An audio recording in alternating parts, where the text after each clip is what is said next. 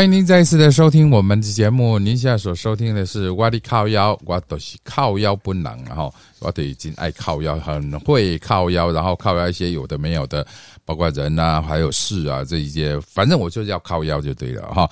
你们所收听的节目就是《我的靠腰》啊哈。然后这我算是你们的新朋友好哦，朋友、老朋友都可以啊。我就靠腰。那我们今天呢，呃，要跟您靠邀什么人、什么事呢？哎，不一定哦。我们今天可能会靠邀一个不太一样的哦。哦，我还少跟我们的叔叔、伯伯、阿姨、姐姐、妹妹、弟弟，大家好，大家问个好呢啊。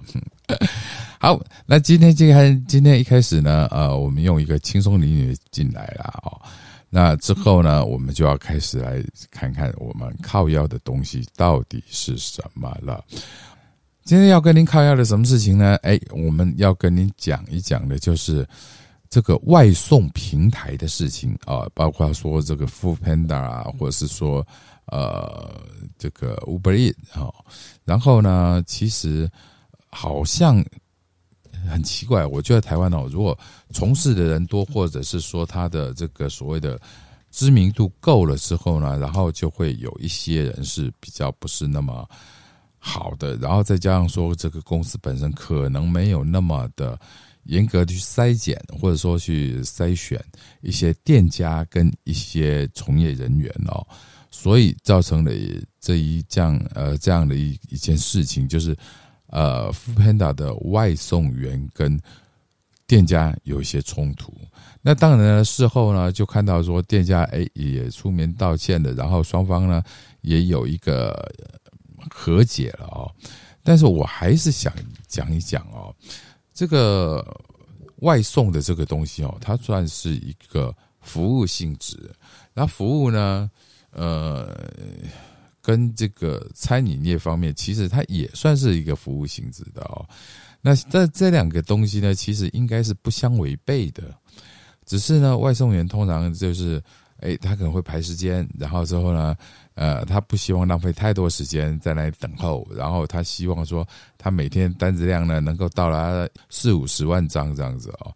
所以呢，哎，这就彼此的这个所谓的角度呃看法。不一样的地方，也就是说，从哪个角度、不同的角度看，不同的角度去思考，设身处地的话呢，其实对对方是会有好处的。好，那我们呢，就先来看看这一则的大概的故事。我们先来一点掌声。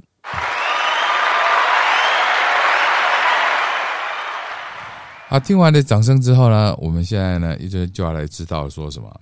这个故事是这样子，就是说外送员呢，他到了这个餐厅以后，然后这家餐厅呢是我看资料好像是呃桃园，然后一家炸鸡店，那可能生意非常好，他他们也手忙脚乱的。那因为人哦手忙脚乱的时候，其实很可能这个讲话就不会太客气，也不会太重视所谓的彼此的尊重。嗯，对，好，那之后呢？这个熊猫的店员其实看起来只有他一个人在，可是呢，这个店员告诉他呢，就是说这个炸鸡店就告诉他说：“哎，你没有报你的号码，我怎么知道你是哪一个？啊，我现在有十八个这个号码都在等，怎么样怎么样？可是看现场好像没有那么多人的啊。那还有，其实我觉得这是互相之间的一个一个大概就是心情不好，家里有点事。”然后呢，另外一个也有可能是这个，呃，好朋友没有准时到之类的，而不知道哦。这都是我自个儿的猜想啊。我因为一般人好好的，其实很多事情、很多句话都是态度问题嘛。你既然态度好呢，别人对你的态度当然也不会不好。那你今天你的态度不好，别人也很难去理解说，那我为什么凭什么要？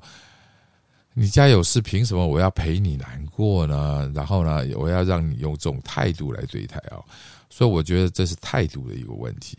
好，那我们再接下接下来继续讲哦，就是说两个人一开始为了就是所谓的啊，你没有把你的代号说出来，然后另外一个说你只要叫叫取货了，我就会过来啊，而且我就在取货区那边就旁边而已啊，我听得见的。那当然，这个女店员她是没有说太多的脏字，可是呢，她的眼里是属于比较比较这个怎么讲呢？比较比较让人家觉得不舒服的哦。她虽然没有用三字经，可是呢，她的言论是比较让人不舒服的。到时候呢，呃，下一段我们再来呃谈一下有关于说这个言语。霸凌，嗯，或是说言语的一个让让大家怎么不舒服的这样子东西哦。好，那接下来我们继续看这个故事啊。接下来，这个外送员他等到了他的餐点，可是呢，两个人的口角问题还是没有解决。没有解决之后呢，哎，这个外送员越讲越细，越讲越细，然后他就把这个。这个这个这个呃炸鸡丢在那个外呃柜台上面，然后同时柜台人员还在那里打手机，而且叫他说：“那你下次不要来啊，不要来我们店啊，谁叫你要来的？”嗯，对啊，反正我们店多的很，单子多的很，怎么样？哦，这种事情这种话就需实在是不需要说了啊。好，那之后这件事情就爆开了。那在网络上面呢，其实有两种说法，也蛮极端的，不一样。一个说法呢，就是说，哎，这个女店员呢，她的态度需要到这样子吗？因为男男店员一开始，呃，男的收呃送货员一开始他也是很平和的在在跟他讲一件事情啊。那这个女店员呢？他不需要说用这么口气这么大这样子跟人家回一副好像说你就是靠我生活的，你是靠我吃饭的。你如果我的东西不让你送的话，你一个月挣不到几毛钱，就是有那种心态嘛啊。那难难得这个外送员呢，其实他也真的非常的生气，然后呢，非常的不爽。那他也觉得说，我靠的是自己劳力，然后这样子送东西挣钱，我又不看你脸色，呃，这就是 很大的问题啊。其实我自己个人哈，我拿一下个人的经历了哦，我个人也遇到过，就是相关于这样子的一个事情，也就是说，呃，我去一家餐厅，然后之后呢，餐厅它的那个外送单很多。那服务员就跟我讲说：“哦，你可能要等一个小时之后再回来哦，呃，要不然可能怎么样呢？”那我就讲我说：“好吧，我等呗。”那所以在我在等的过程里面，其实我看到了，呃，店员跟外送员他们之间呃很融洽里面，当然也看到了外送员一进来说：“啊，为什么我的没等，我的单还没有出来？为什么怎么样呢？”然后骂一骂，骂完了之后就又到外面去了，去等嘛。哎，我觉得这算是，我觉得这就是这个疫情期间呢所产生的一个这个人类习惯生活的一个变化，所以很多人呢也就都不去餐厅啊，或者是到外面出去，然后他就直接呢呃请外送送进来这样子，也因此没不可否认，这外送员真的也很多，占了很多，然后呢外送员。他们其实也真的蛮辛苦的，所以呢，在这里我要告诉你们，就是说，其实事情过了就算了嘛。而且还有一点，你说个 sorry，说个对不起，道道个歉，其实并不会让你少一块肉。当然，在事情的嗯，就当下，每个人呢火这个心火都很大。那心火都很大的或的的状况下呢，其实他可能没有办法去接受说，哎，我为什么要告跟他道歉？我凭什么跟他道道歉啊？这样子的一个心态啊。不过真的哦，我以我个人阅人无数啊，不 是，就是说以以我对很多人的了解，我会觉得啦，深深吸一口气，然后之后呢，再想一下。那两分钟的时间，其实你就不会有什么跟人家起太大冲突的时候了。好，啊，这是我们这个有关于 Uber 以及这个嗯餐厅这边的一个故事哦。那我们来听一下，嗯，我觉得应该用笑声来代表。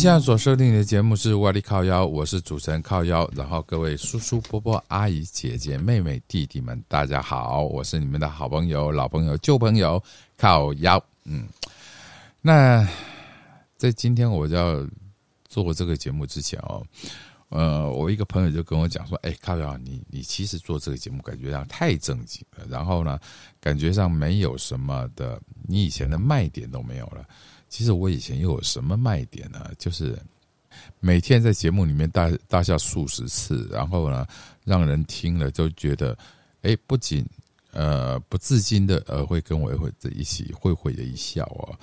当然，嗯，我觉得这个方式我自己毕竟也用很多年了，所以我自己也很喜欢。可是呢，呃，在节目一开始，我想用一些比较。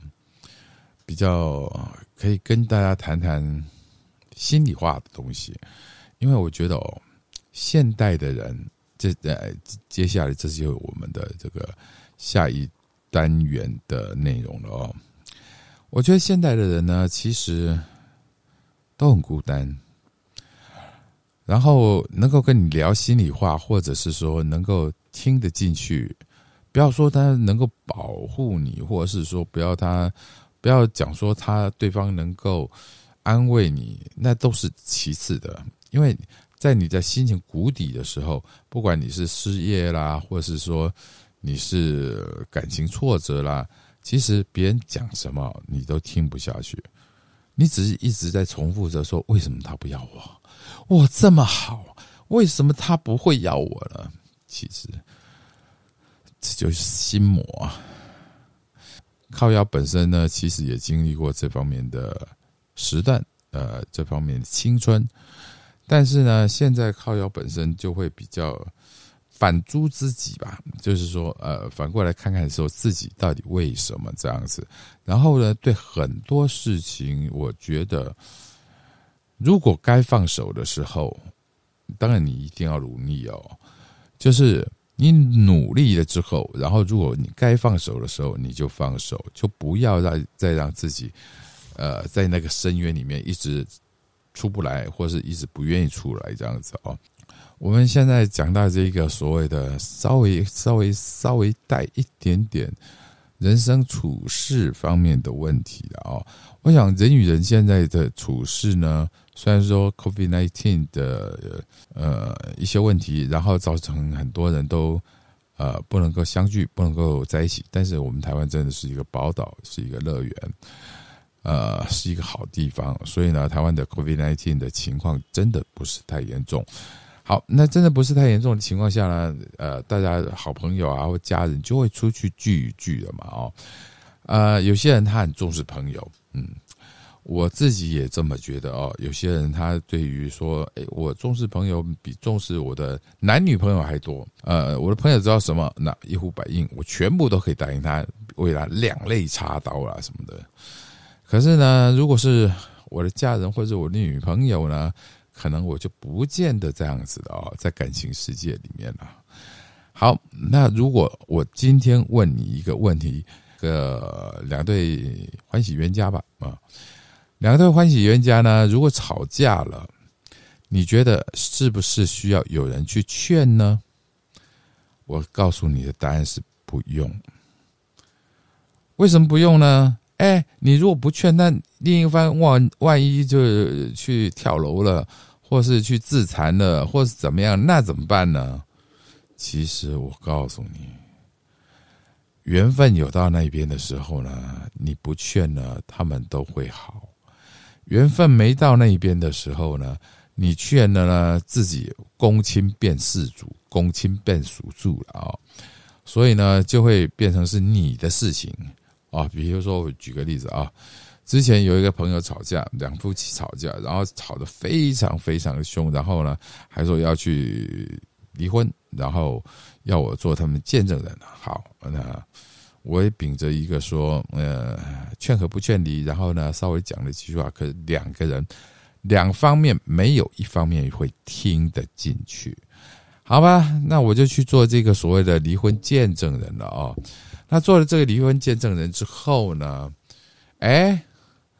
若干年后，又在一起了，就是感情方面好像又死灰复燃，然后呢又有点在一起的。那后来他们的结论就是把我屏蔽在外，然后认为说是我就是那个破坏他们婚姻的人。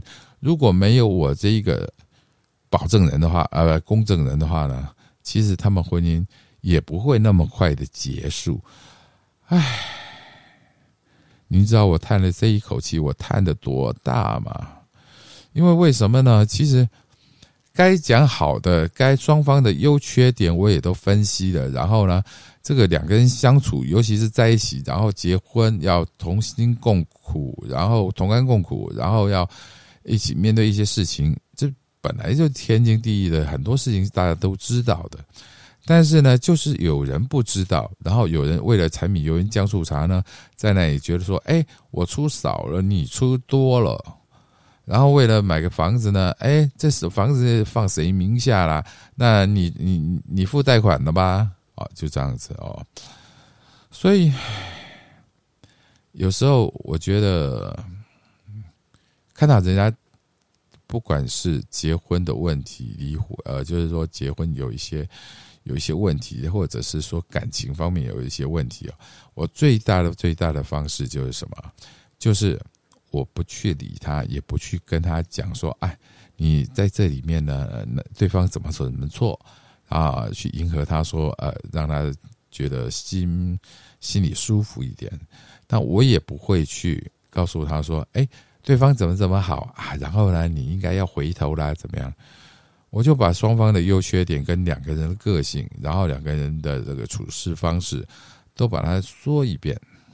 你说完了之后呢，如果对方还是浸在那里面，那就是他的事了。而且还有一点，最好不要去做人家的什么公证人。做这个公证人其实还蛮挺挺累的，还挺辛苦的。而且呢，做这种公证人呢，其实。呃，好的，没有你，然后坏的事情呢，全部揽到你身上去了哦。所以在这里呢，我跟这个未婚男女的朋友呢，还还有一些结过婚，然后打算离婚，然后感情因为什么感情不好、个性不合这种人呢，呃，跟你们讲一下哦。其实有些事情是你自己必须要讲啊，呃，必须要想清楚，然后才能走得出来的。这怎么说呢？你明明知道说不能丢口香糖，呃，乱吐痰，那可是呢，你还是会去做这些事情，那就表示什么？表示你明知故犯的，你明明明明知道这些东西是不可以的，可是呢，你还是去做了。OK，那你做了之后呢，你就要有有勇气承担，或是说要去面对一些事情。那很多人呢，就是。没办法面对，然后呢，等他出事了之后呢，要么就哭死哭活的，那要不然就就，唉，反正再讲下去，反正就是那些故事、那些情节、那些画面嘛。所以呢，再讲下去，其实各位听众朋友可能会觉得，我都知道你下一句要讲什么了。好，嗯，所以呢，呃，如果你有一些朋友他需要你的帮助，然后希望说啊，你就不能陪陪我，在我身边的，给我安慰一下吗？你可以陪陪他，但是你不太，你也许不需要安慰他，你就跟他讲一些他可能高兴的事情，或是说他可能比较感兴趣的事情。那这样子的话，也许就会让他在当下，呃，他的难受不会那么大，因为这叫转移焦点，转移一个话话题方法哦。哦，对了，我还要讲一个东西，也就是说，为了女人或是为了男人强出头的这种事情，千万不要做。也举个例子啊，比如说我有个男朋友啊，我有个女朋友。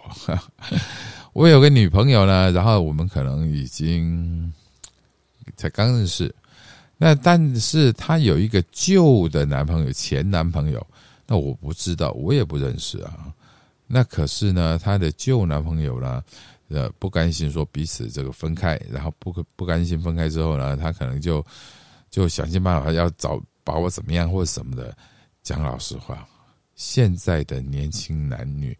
的交友方式真的是有点问题啊，呃，而且年龄下降的太快了。比如说十三四岁，然后就因为家里父母可能就骂你几下，然后要你学好，要你学乖，然后觉得说你成成绩课业不不是太好，那之后呢就希望说你怎么样怎么样怎么样，那你就会觉得说，尤其是女孩子哦。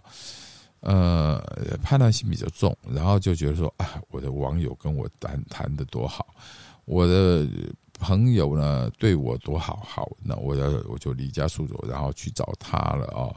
像这样子的一个情况，我们非常超级绝对完全不鼓励，因为你会造成很多社会资源浪费，而且自己本身可能也会造成你一辈子的。伤痛跟一辈子的阴影啊！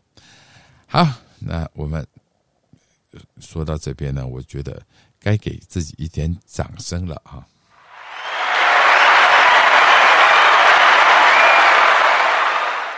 掌声完了之后呢，诶，我们一开始应该是要有一点音乐进来的诶。好，我们把音乐放进来，好吧？放进来音乐，然后下来再来讲我们下一段。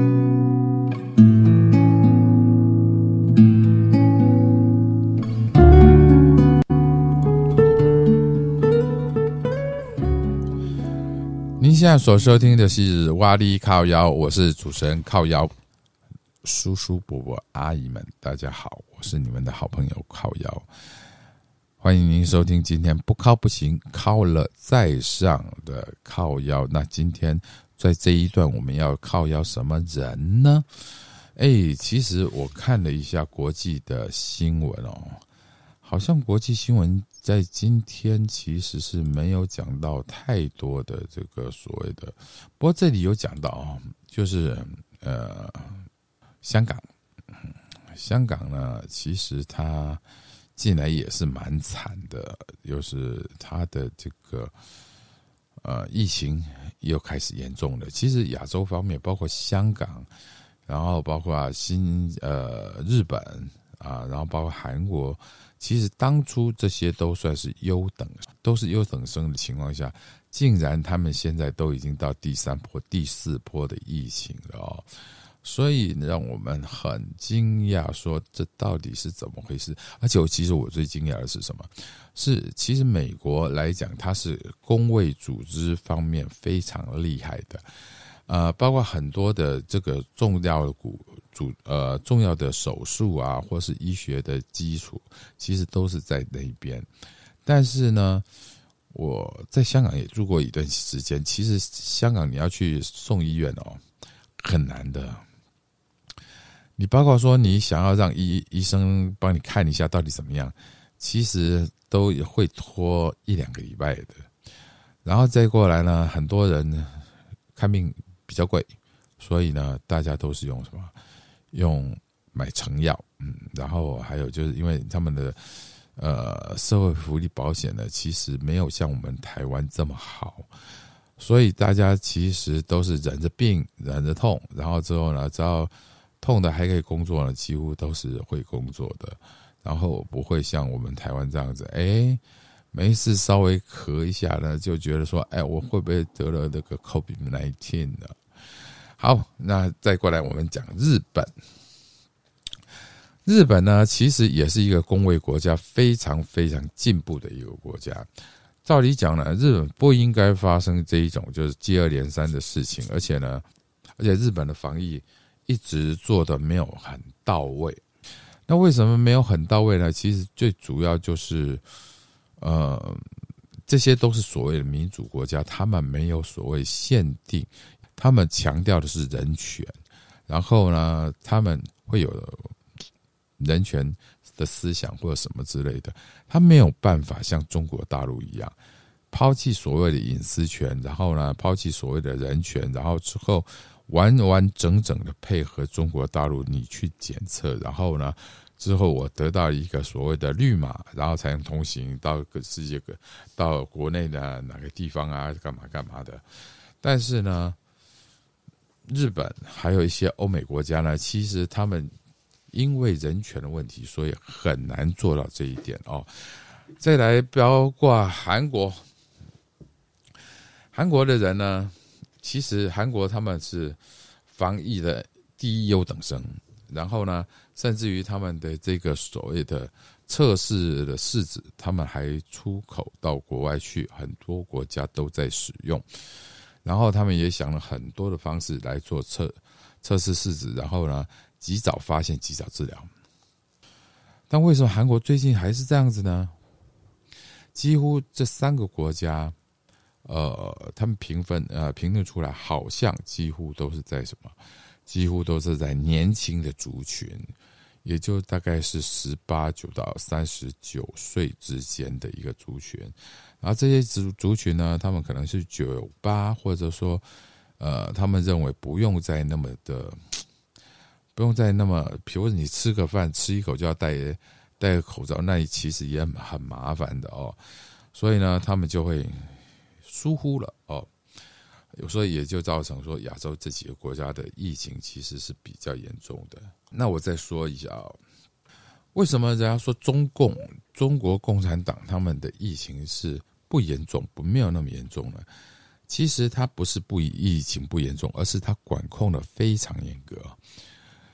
他可以用鹰眼，就是说，在那个交通路口啊，或是每个街道啊，都有放鹰眼。然后之后呢，即使你戴着口罩，它都能够辨识说你是谁这样子啊。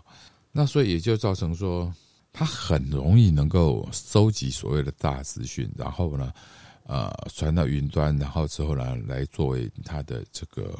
呃，抗疫就是防抗这个疫情的一个工作之一，所以应该说民主有民主的好处。然后呢，你说像中国人民这么多的，其实好像他们也真的需要用这个所谓的大数据，还有一些方法来做他们的管理方式啊。这是我个人特呃的观点了哈，不知道是是不是真的。但是呢，还是希望说，哎，我你有什么问题，你可以在我们下面那边呢留个言，然后呢告诉我。同时也，可以来邀请来宾跟各位大家一起谈论这些东西。好，那我们节目最后呢，我还是一样要来收一首歌曲。那这首歌曲，我想轻松，然后大家好好睡觉，拜拜。